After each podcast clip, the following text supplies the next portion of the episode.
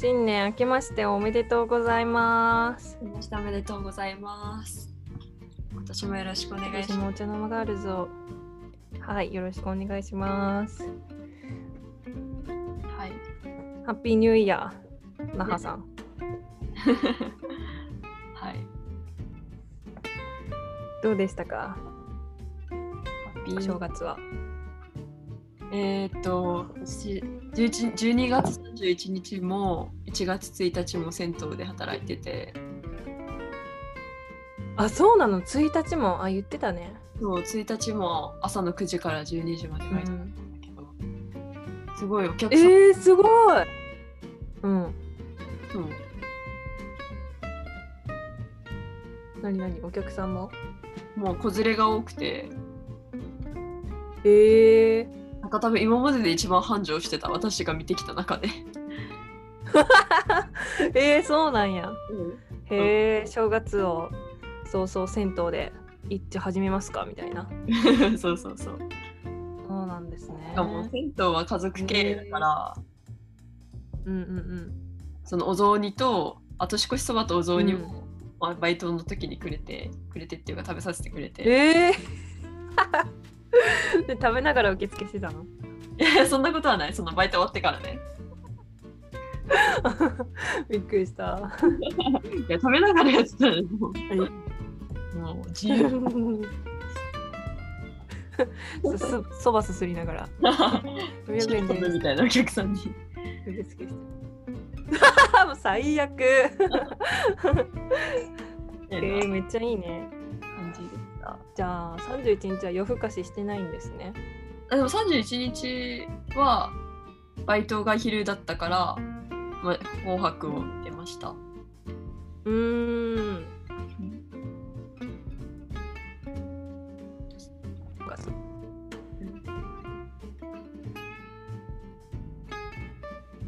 ちょっと電波悪い。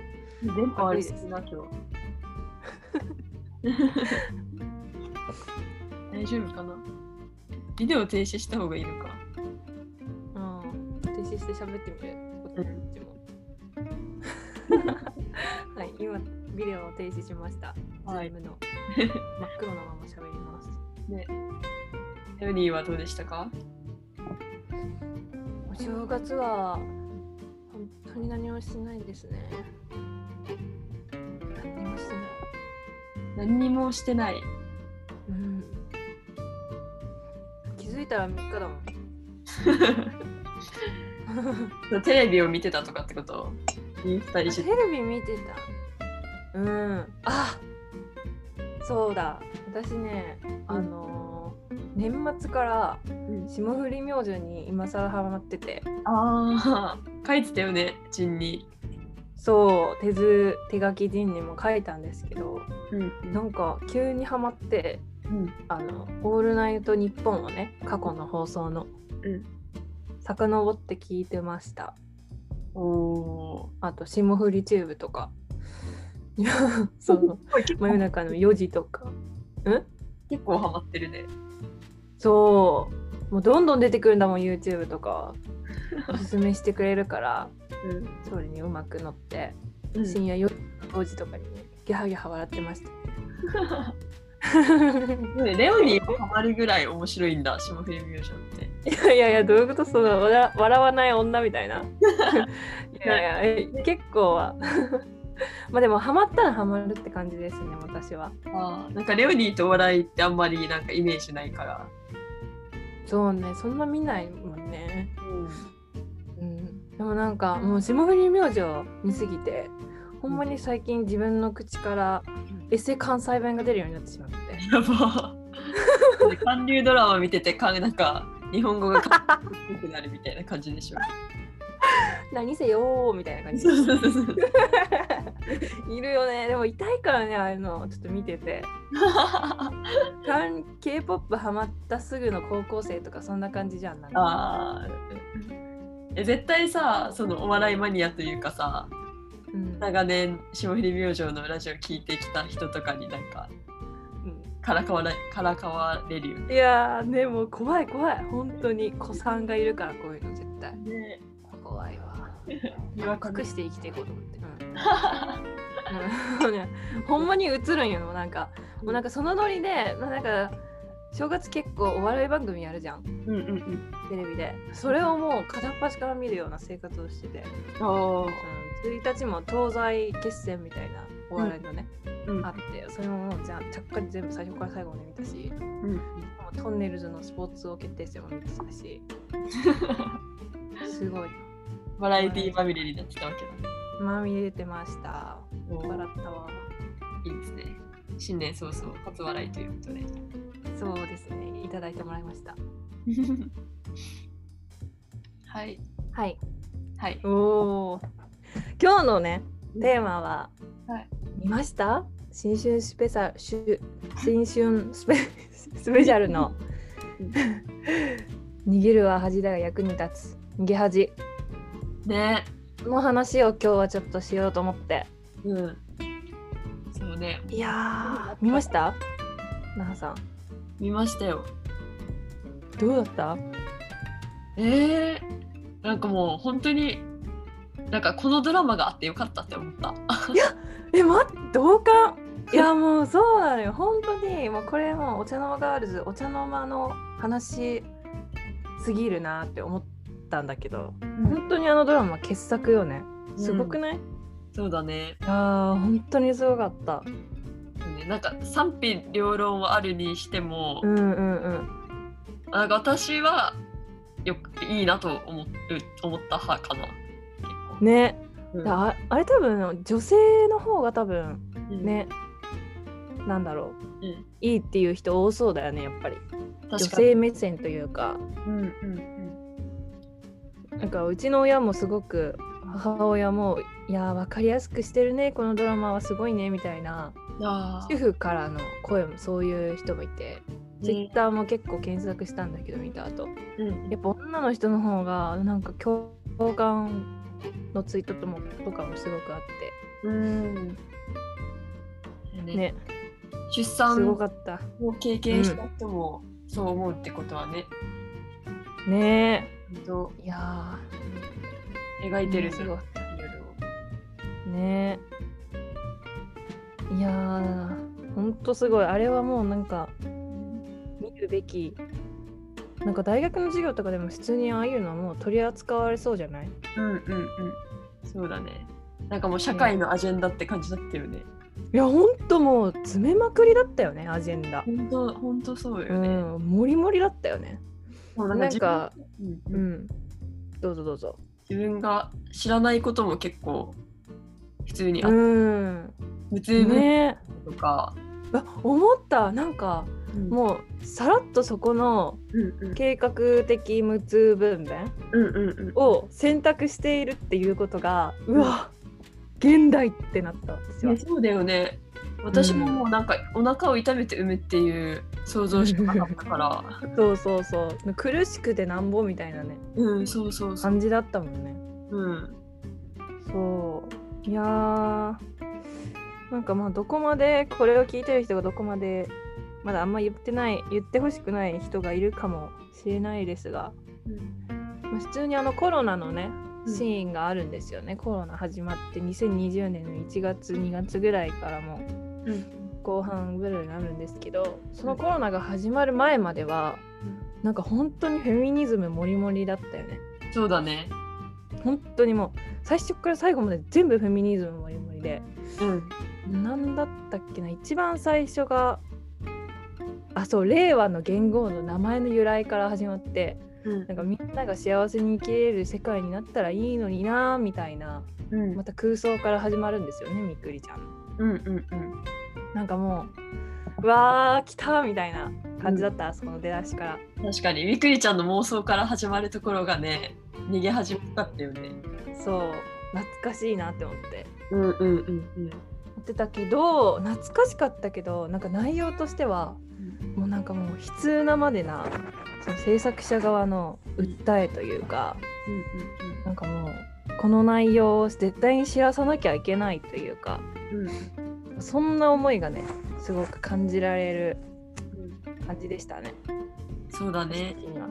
うん。そのなんか急にさまだ名字の話もさすごくフェミニズムのモリモリだったじゃん。うん。そのまあ子供が生まれる時にね名字をどっちにん？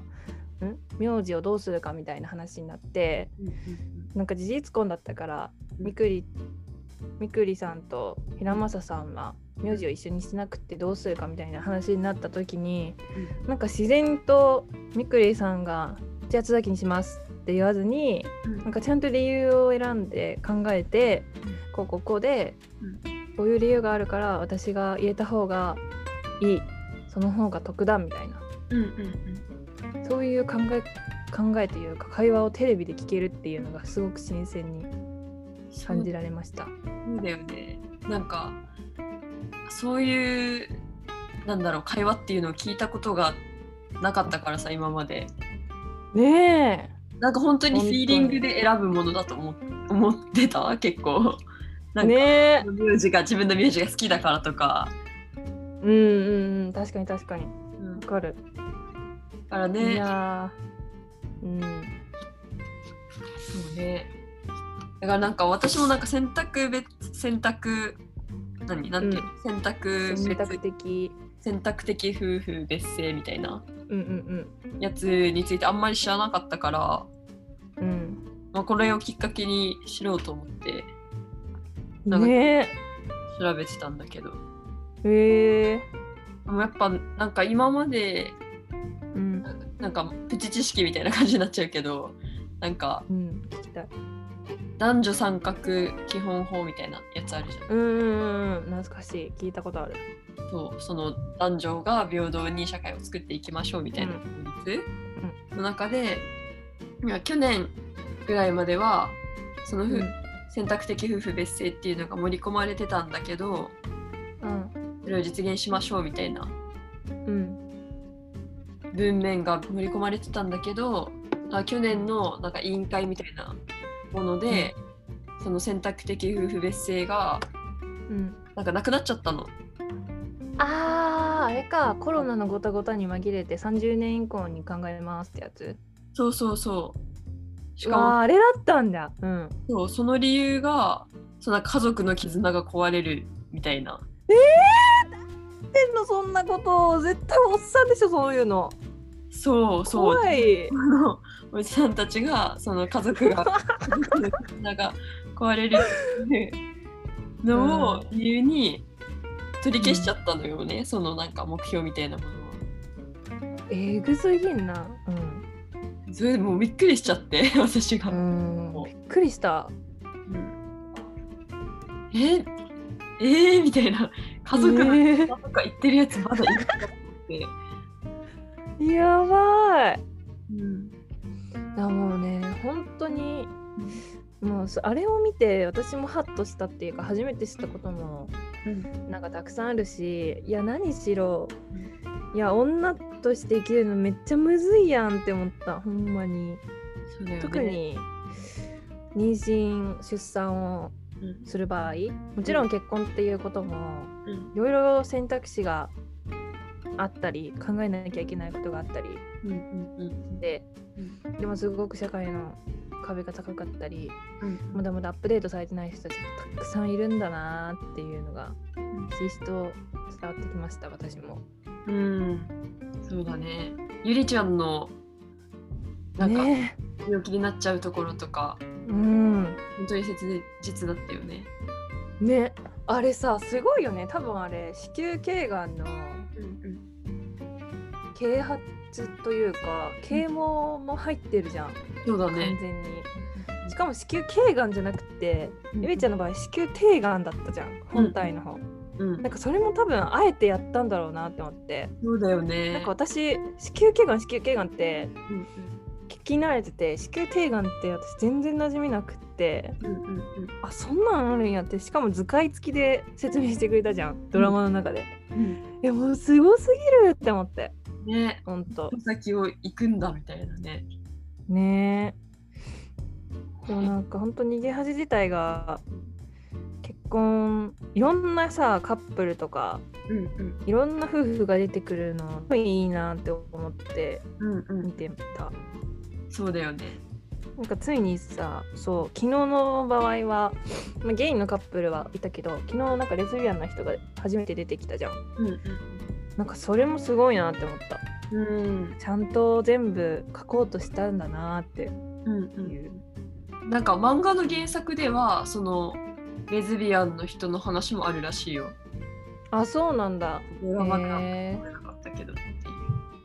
うーんでもなんかゆりちゃんも全然動じなくてちゃんと一旦受け止めてるのがすごいいいなと思った。うん。ね強いよね。あの女性像は本当に。ねえほんと。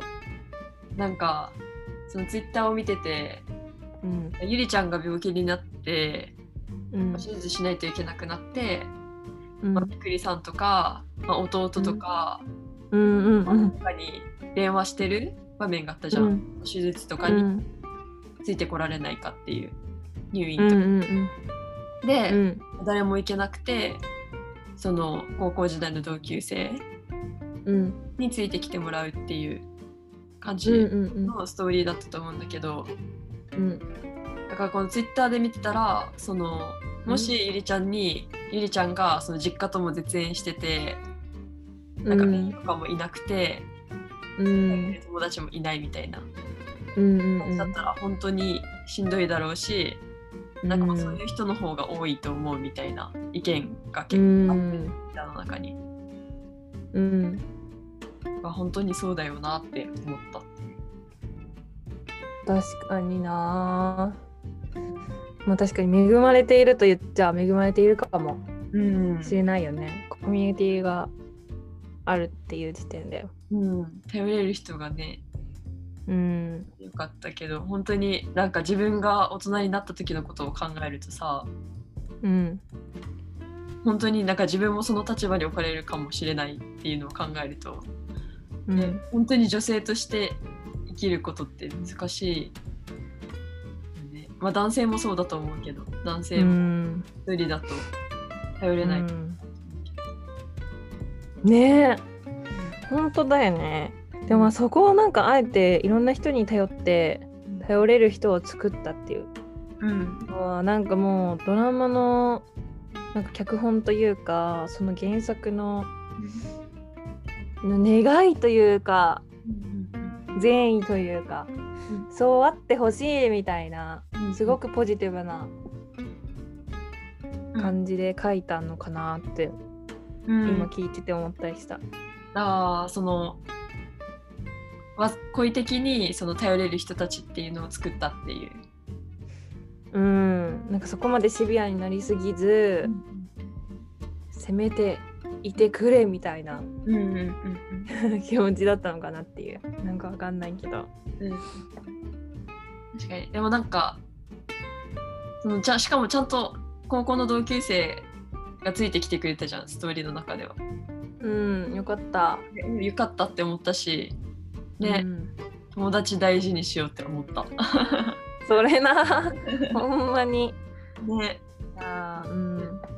えだしなんか子育てとか見ててもさ、うなんかやっんぱり2人だとさ限界が来るんだろうなと思って。来る。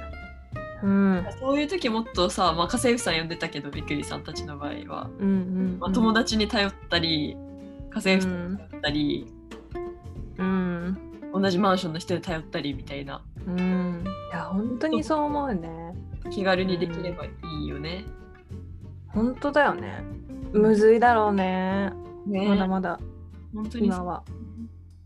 うん。なんかね、あれ見てて一人の子供育てるのに多分大人5人はいるなって思ったのなんか。うんうん。父母。うん。そのその父と母。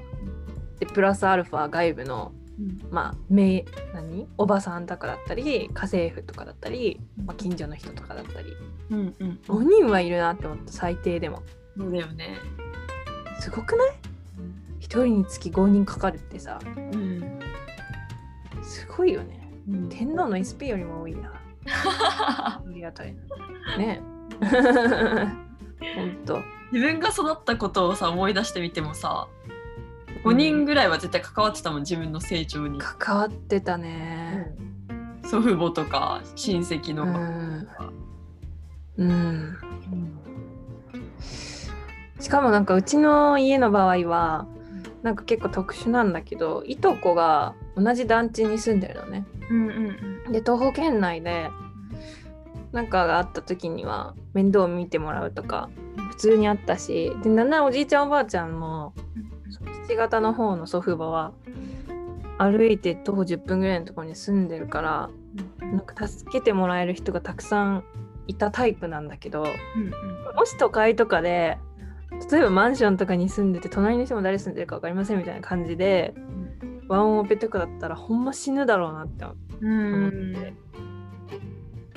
て。ねコロナとかどうしてたんだろうねそういうママたち。ねやばいよね。なんかその逃げ恥の中ではさうん。本当に私はそのコロナの描写みたいなのがうん。なんか違和感持つぐらいすごいシンプルシンプルだなと思ったのね。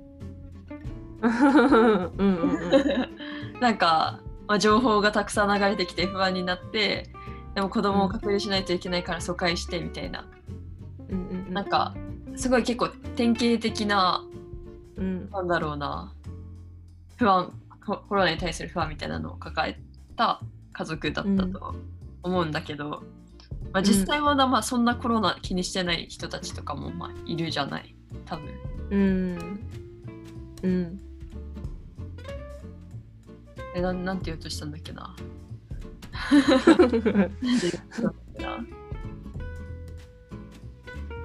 ってうとしたんだっけな。いるじゃない？コロナにしてない人たちとかも。うん。なごめん、なんて言おうとしたか忘れたわ。いやーでもね、うん。なんか PC をさ届けに行くシーンがあるじゃん。平松さんが、それがね、なんかまあ潔癖っぽいなって思ったんだけど平松さんらしく。いやもうめっちゃ感動したんだけどあの遠い橋の上のみくりとうんうんあの平松さんがうん。対面するシーン、うんうんもうもう感動した本当に、うん。ソーシャルディスタンス取りすぎだろうと思って。本当になんかさ窓からさ自分の我が子と妻が海沿いを歩くシーンを見るじゃん。うん。もうなんかおうおうおうおうって。もう涙がちょちょぎれましたねもうあそこら辺そうね、優しさがね、合わないという優しさがね、出てたいやよね。本当に。ねああやって真面目に生きている人たちがうん。本当なんかね報われる社会であってほしいですね。そうだね。言いたいこと思い出したわ。よっしゃそうなんか、みくりさんたちはすごい敏感に動いていたけど、うん。コロナに対して、うんうん、うん、まあさあれぐらい余裕がある人たちは多分少少ないだろうなと思って。うんと言いますのも？と言いますのも、まあ、疎開できること自体がまず、それな？うん、だし、うん。車で行こうと思えば行ける距離にいるとか、うん。どなんかね。両親どっちとも働かなくても済むとか、うん。そうですね。まあ圧倒的にあのドラマといいますか平正さんとみくりカップルを支えているのは資金力というのはうん。避けては通れない事実だと思う、そうだよね。本。当に。うん。であと多分リモートワークできるじゃない、うん。平正さんの職種って。うんうんそういうのも多分関わってくるだろうなって思いますね。あと横浜っていうことも多分あるしうんうん。場所が、そういう格好つきはあるなって私も思った。うん。うん。だからその資金力を持ってる人たちでさえあんだけね大変、うん。大変っていうか困難に遭うのに。うん。ねじゃあ日本の現状はどうなんだと思う。とちょっと。いや本当に。なんかもうあれを見てなんか私見た後にほんまになんかもうどうしようと思って。なんかもう生きるの難しすぎるなって思ったのもなんかあれ見て。だってまああのドラマの中でバリキャリとして働いく人たちと自分の家族を持って家族の中でもいろいろ葛藤して生きていく人たち2種類見れるけどなんかどっちにしてもなんか生きやすくはないじゃん全然。うん。もう。誰一人として生きやすそうなイージーというか養生上手な人って全然出てこなくて。いろんな人がいろんな境遇で冷たい風とか自然になんか苦労しながらもがいてるの見たらもうなんかもうどっち行ってもどっちだなって思って。うん。結婚するにも考えなきゃいけない。そもそも結婚っていう形を取るのかから始まるし。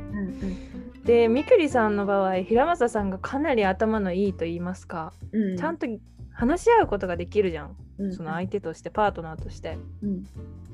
その頭のいい人だったらいいけどっていう格好つきは入るしいやー大変だわって思った本当生きていくの。うんね。ね。そうなんかさすごい印象に残ってるシーンがうん。なんかどんだけ家族と一緒にいてもうん。やっぱ一人だよねみたいな。いやーお平ボタン平というかなんて言うんだろう。わかるそれなボタン100回ぐらい押した。ね。うん。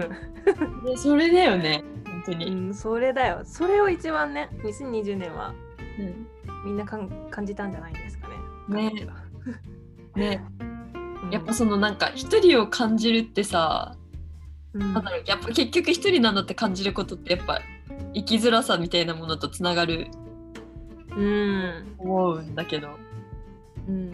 ねわかる。ねえ。なんかとどんだけ好きでもどんだけ同じ家族で同じ家に住んでてもやっぱ人は人というかうん親でやっても分かんないし好きな人でも分かんないし子供でも分かんないしうんってなったらね。うんと辛い時にそういうことを痛感してしまうと本当に辛いですよね。うん。やっぱ支え合い 支え合うしかないですよね。ね。何なんだろうこの会話。さあ、さえ合うしかないですね。何なんだろうこの会話。えでもなんかそのそのボソッと言ったのが多分みくりさんじゃないうん一人でも一人なんだみたいな結局はうん。えゆりちゃんじゃなかったっけ？え？えゆいちゃんだったっけ？ゆりちゃんだった。気が。あ本当？もうなんかでもそうまあそれぞれでそういったことを一人だって寂しいみたいな思った人たちうんうん。が、まあ、そのままストーリーが進んでうん一番最後のみくりさんのナレーションでなんか一人一人が小さな宇宙を持ってなんか毎日生きていくみたいな入るじゃんうん。言葉が、うん。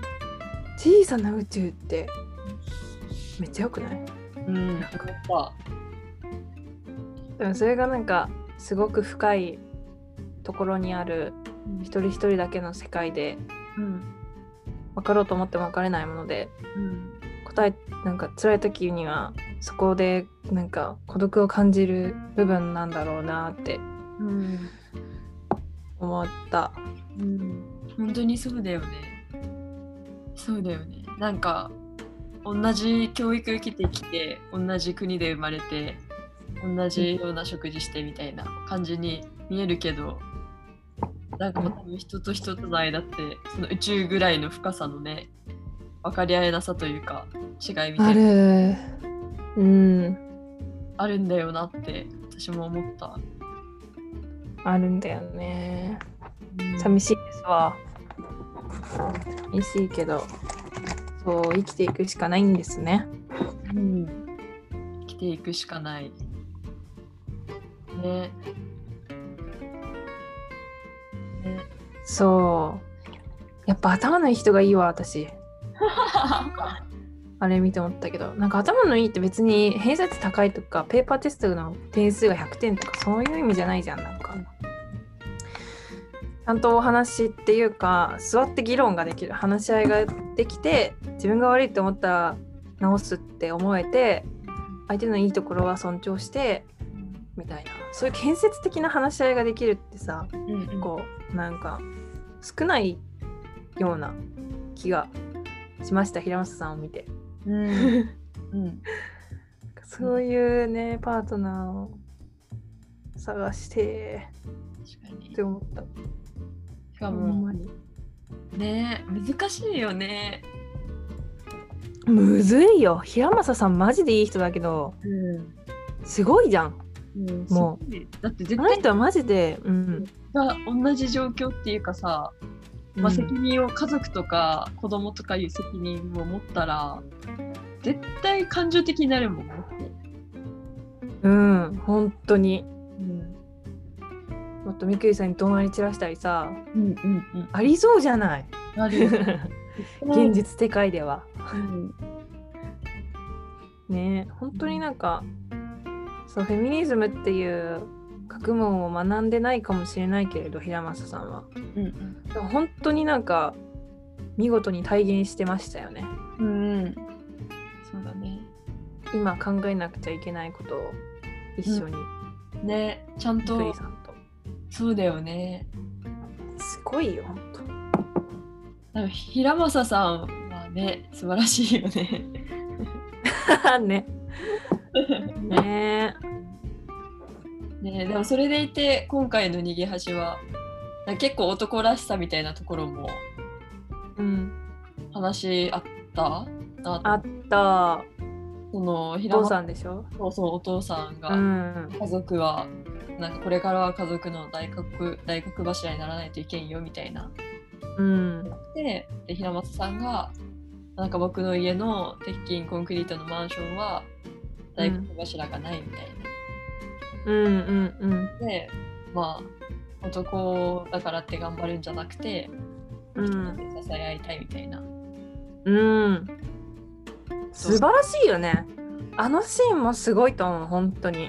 うんかもっといっぱいあってもよかったりするぐらい本当すごいと思う。ん、うね。なんかそう大黒柱っていうことに違和感を持てる平正さんの感覚もすごいと思ったし、うんいやーすごいなと思った。そこを見せるんだと思ったドラマとしても。うん。そこも来るんだって思って。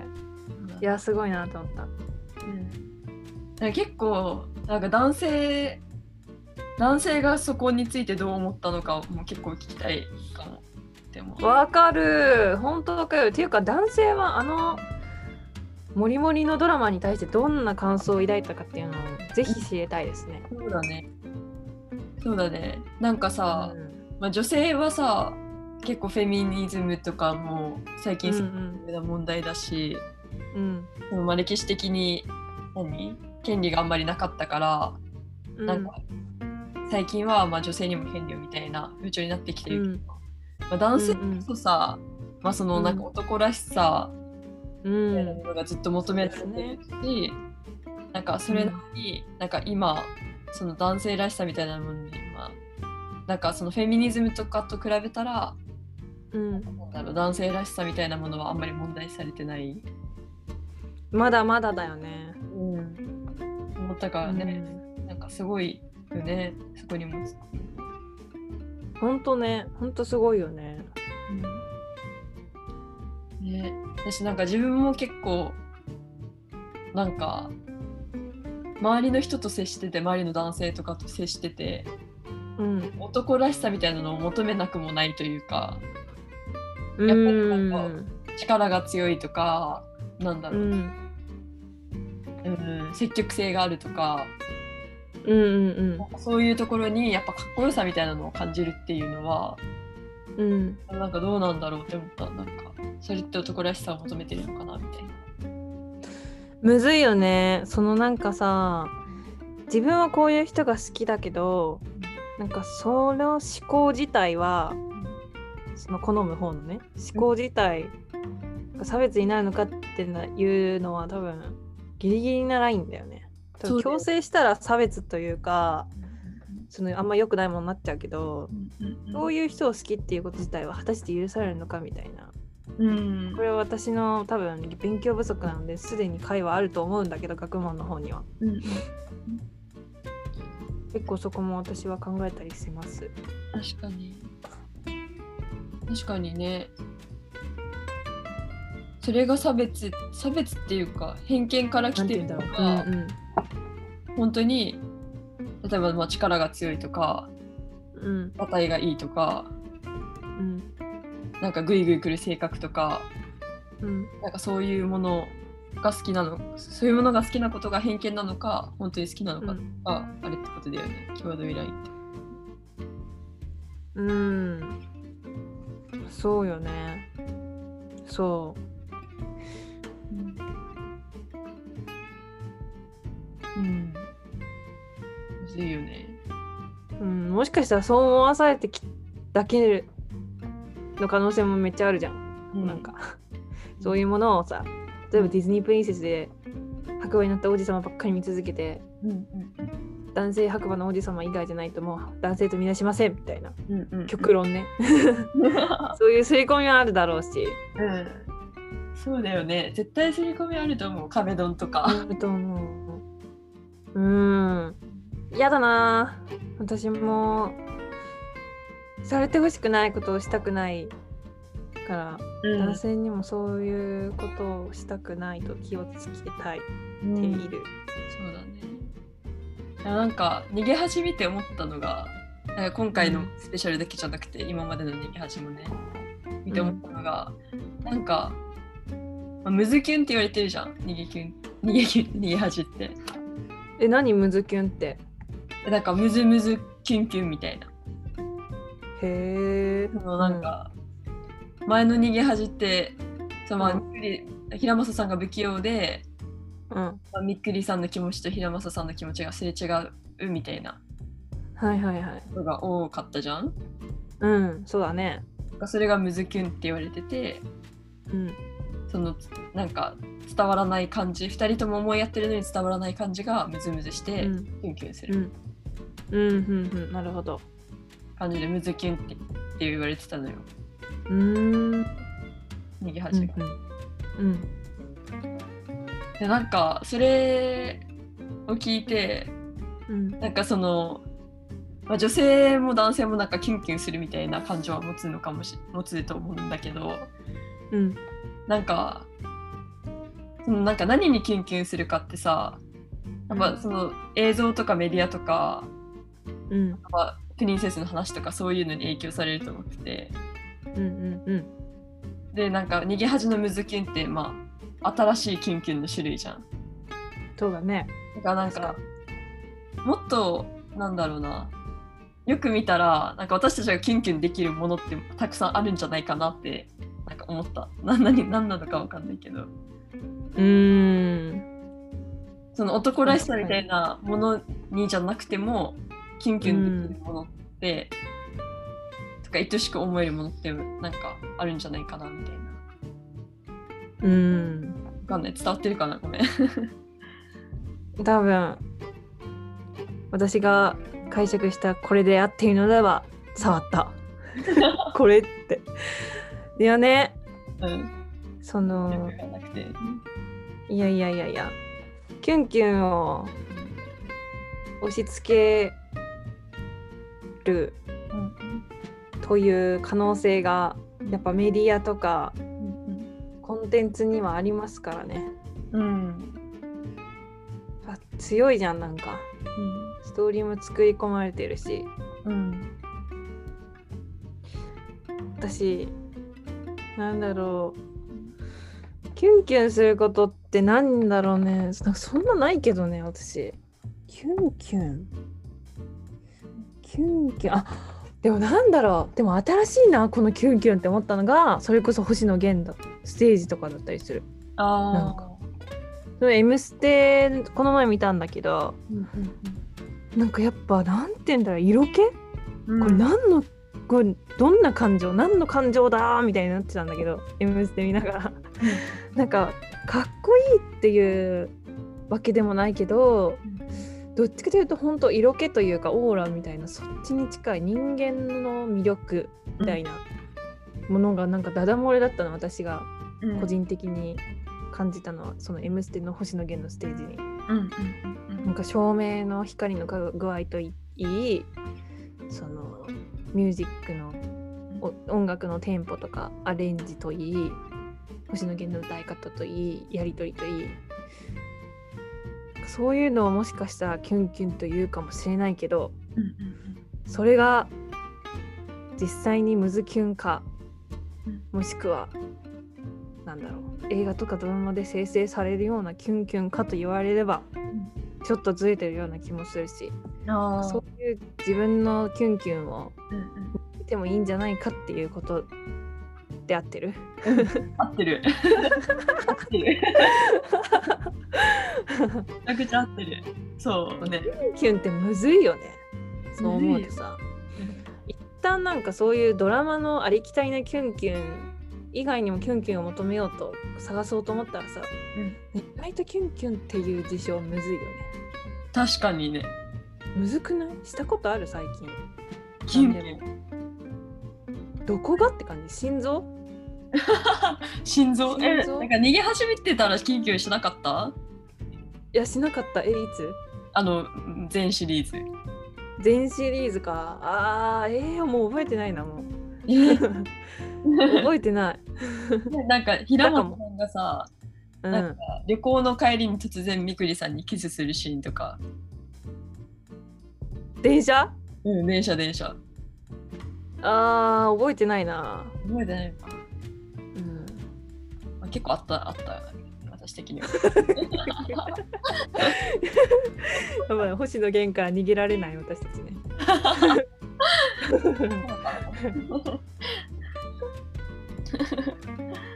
そうはい。そうね。がなんかね。まあなんか魅力人の魅力が分かる人間になりたいですよね。なんかわかんない人みたいなやばいやばいやばかった今の人が。い や人の魅力がわかるようになりたい。ってなんか自分自分なりのみなんか魅力を見つけたいっていう人に対してね、あーなるほどね。意外なポイントそ確かにな。う、うん、ねえそれって結構頭使うっていうか特殊なスキルだよね。そうだね確かに。むずいねむず いね。えー、みえ見せてみたかったな私も。見れなかったな、そっか見てないもんね。うん。なんか周りの男性で初めてなんか感想を聞いた人いる？えいない。いない。聞けばよかった。誰かに。ね、気になるよね。でもなんか私のインスタのフォローしている人の一人はなんかすっごいなんかなんだろう。アンチというか。うん。こんなの嫌じゃない？みたいな。うん。こんななんかドラマに LGBTQ とかフェミニズム突っ込んだら面白くないだろみたいな。ってうん。言っててうん。あー残念だなって思ったんだけど。うん。まあなんだろうドラマを娯楽の完全に娯楽と見ている人にとっては少々暑苦しい内容だったかもしれませんね。まあそうだね。いやなんかそういう見方しかできないのはちょっと寂しいなって思ったし怖いなって思ったけどね。なんか。うん。うんそういう男性がいました私の周りで。なんかあれなのかな？あんまり身近じゃないのかな？テーマとかが。その人にとって、うーん多分ね。それはすごくうん。あると思う人です。そうだろうなって感じの人です。はいだからなんか私たちなんかその人の立場になったとしたら、まあ、そのドラマにいきなりまあなんか尖閣諸島とか なんか国の。うん。なんかそういうなんか普段あんまり、まあ、尖閣諸島とかやちょっとやばいミスしワードミスったかもしれないんだけど。ピーだよピー。いいなんだけど。でもラジオだからね、何でもいいですよ。うん。何でも許されるから。なんかまあ、全然自分たちが知らない難しい話題のうん。ニュースみたいなのが突然ぶっ込まれたみたいな感じなのかな。多分ね。クラスでさ「何してん。だよ」みたいないじりをしてるのになん。か学級委員長が「いやそれはよくないいじめだドン」みたいな、そういう感じじゃない何言ってん。だよ雰囲気ぶち壊しじゃねえかよっていう感じじゃない。ああ、なるほどね。確かにね、それはいじめだみたいな。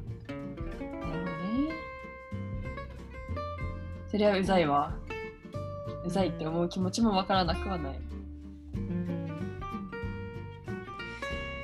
いやーでもねすごいよねうんあれ多分さ制作者サイドにも少なからずそういう人っているといるはずじゃんあんだけたくさんの人が関わっていればうん。でもそれを巻き込んでちゃんとあそこまで作り込んだってほんとすごいなって思います、うん。誰やって感じだけど。お前誰やねんって感じだけど。そうだね。うん。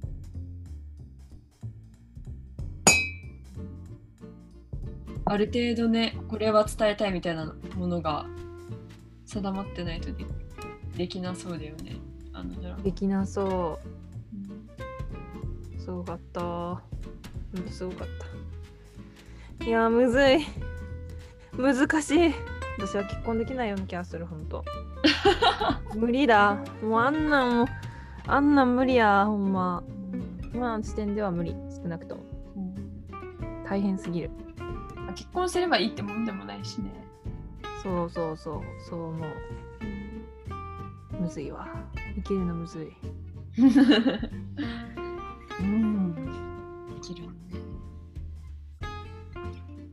ね。え。幸せになってほしいよ、みんな。人類ね人類。ラブピースだわ うん。なんかあったかな？逃げ恥。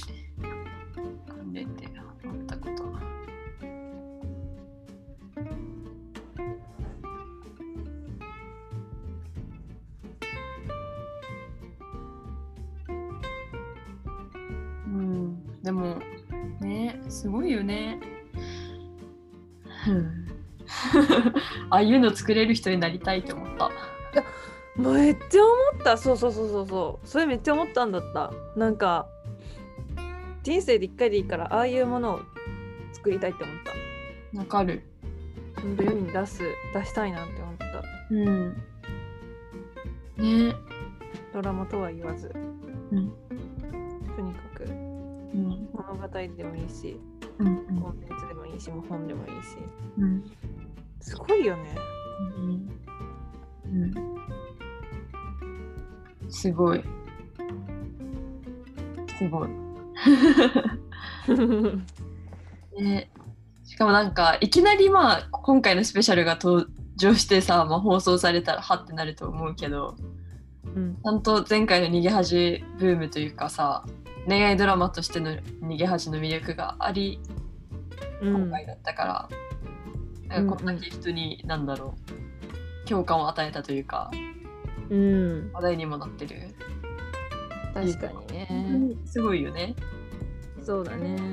うん。ちゃんとムクリさんと平本さんとその周りをちゃんと丁寧に描いていたからこそ今が、うん。今今の今回の作品は成り立ってると思います。そうだね。本当に一人一人の描かれ方丁寧なかもしれない。そうきそう聞くと。ねえ本当に。そう思います。重みがあるよねセリフに。重みあるね。うん。っていうアカデミックな回でしたねちょっと今日は。そうだね。ちょっとなんか、新年早々。うん。おかしな発言もしてるかもしれませんがうん、ちょっと知識ある人からしたらバカだなこの人って思われるかもしれないけど凡人の感想として温かくお聞きいただければと思います。ね。いやーいい作品だった。うん。本当にみんな見てください。見てください。TVer にあるんで今。そうそう TVer あるっていう感じですかね。そうですね。2021年の目標ありますか？2021年の目標は、う2021年の抱負は、うーん、人の評価をなるべく受け取らないことですね。えすごいどっからそういう抱負が出てきたの。なんか急なんだけどなんか。伏線がなかった。いや素晴らしい。なんか深い一言だなって思って。なんかあったんかなって思ったんだけいや、なんか抱負いろいろあるんだけど、私の中3つぐらいあるんだけど、どおー。その中の1つ、うんうん。なんか去年すごい実感して、うんうんうん。なんかさ、人から褒めてもらうことってすごい嬉しいじゃん。うん嬉しい。だしなんかさすごい自分が尊敬してる人とかから褒められたらさすごいお墨付きもらった感あってさあるね。漏れるじゃん。でもなんかそれを基準にしてると多分自分は幸せにならないなって去年結構気づいて。もなんだろうその場は幸せでもなんう、か、うん。本当は自分がやりたくないことしてたみたいな。まあ。うん。ことになっちゃうなって思って。うんうん。でなんか私銭湯で働いてるからうなんか銭湯の界隈の人のなんか話とかを聞いたりするんだけどうん。なんかその銭湯の経営者の中人の中の言葉で、うん。まあ、なんか人は人を評価するけどなんか場所は人を評価しないっていううんうんうん。言葉が。おいやマジでそうだはい。ってうん。だからまあ銭湯とか行きたくなるんだろうなみたいな。そこに癒しを求めてね。うん。だからまあなんだろう。自分主体の人生を歩むためには人の評価を受け取らないことが必要なのかなって最近思ったっていう。いやー本当そうだよね。だからね全人類1日15分ぐらいは完全に一人になる時間を持った方がいいと思う本当に。1時間ぐらいでいいわ。人と戯れすぎ本当。インスタもツイッターも SNS も全部断ち切って本当に一人で散歩するとかうん。一人で絵描くとかうんうん。そういう時間を持った方がいいのではって思ったりする。うん。自分付き合いね。ほんまにそうよね。うん。いやーマジでそうだわうんね。まあ好き、素晴らしい。ね、そういう時間が増えてよかったよね。ほんとそう思う。うん。強制的に家にいる時間が増えたからこそうんうんそう思う。なんか思い改められた部分もうんうん。あるんですか、そうですね、そうです。間違いない。そうだよね。うん。そうだよいやほんな就活とか本当人を評価するでしかない。ん。ですかない合格不合格。審査通過。うん。予選落ち。うん。うん評価でしかないですね。うん必要枠とは言っても。うん、そうだね。どうしてもね、本当に必要枠っていうのは十分承知だけどっていう感じだよね。うん。そうですね生きるのむずいわ。まあね、まあ向き合わない時がいつかは来るかは来るから。だけどまあ評価は評価っていうことをね意識したいです。うん。特殊な心の装備をつけて。うん、そうだね。る時は。ううん。ん それだけでも違うと思うそうね。うん。何今私そうですね。今年の抱負？なんだろうなうーん。マインドの面。いやなんかやりたいことはたくさんあるんだけど。えー、なんだろうな。今年の抱負。やりたいこと言っていいですか？うん。なんかひろこうこれ前のポッドキャストでも言ったかもしれない。広島でなんか新しいことをするっていうのはうん。絶対絶対絶対絶対やりたいので。うん。やっぱひあとは人を助けるっていううん。やっぱ他者のために生きるため生きるべきだなっていううんのを私は去年1年ですごく痛感してうんいて、なんだかんだねやっぱ自分のためにしか生きてない人すごい多いなっていう悲しい気づきを得まして去年。うん。なんか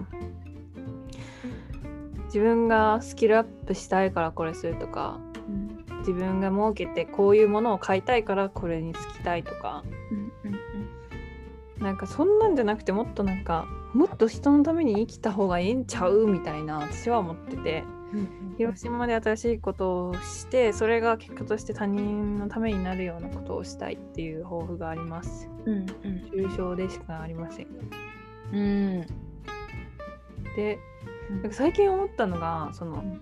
年年明けてねうん。やりたいことがなんか伝統工芸みたいな 職人技やりなんかにつきたいなって思い始めてきて。うんうんうん。なんか今結構インスタントなスキルと言いますかもうす早く身につけてうん。そういうのをいっぱいスキル持って間口をどんどん広くして副業の時代とか言ってるじゃないですか。うんでもなんかそうなってくればなってくるほど逆にそう一筋縄ではいかないような何十年も腰据えてやんないとうん絶対に習得できないような難易度の高い技に私はすごく惹かれておりまして今。うんだからねそういう職人技みたいなところで師匠を見つけてうん弟子として腰据えてなんかやるのめっちゃいいなって思います。おー長い期間かけて熟成していく技みたいな。そう宗張りですよ。ああ、いいですね。なんかいいよね。いいね。いいね。もともとそう師匠みたいなのをずっと探しててうんうん大学生の頃から、うんまだこれといった師匠にまだ出会えてないんですけれどもうんそうで伝統工芸にね。うん。必ずしもそういうなんか伝統工芸じゃないかもしれないけど師師匠に師匠を見つけたいです。レオニーの師匠絶対ひげ長いと思う。千人。千人。なんだよそれ。何やってるんだよって感じだけど。確かに。なんかでもワイワイルドなワイルドな 確かにね優しくはないだろうね。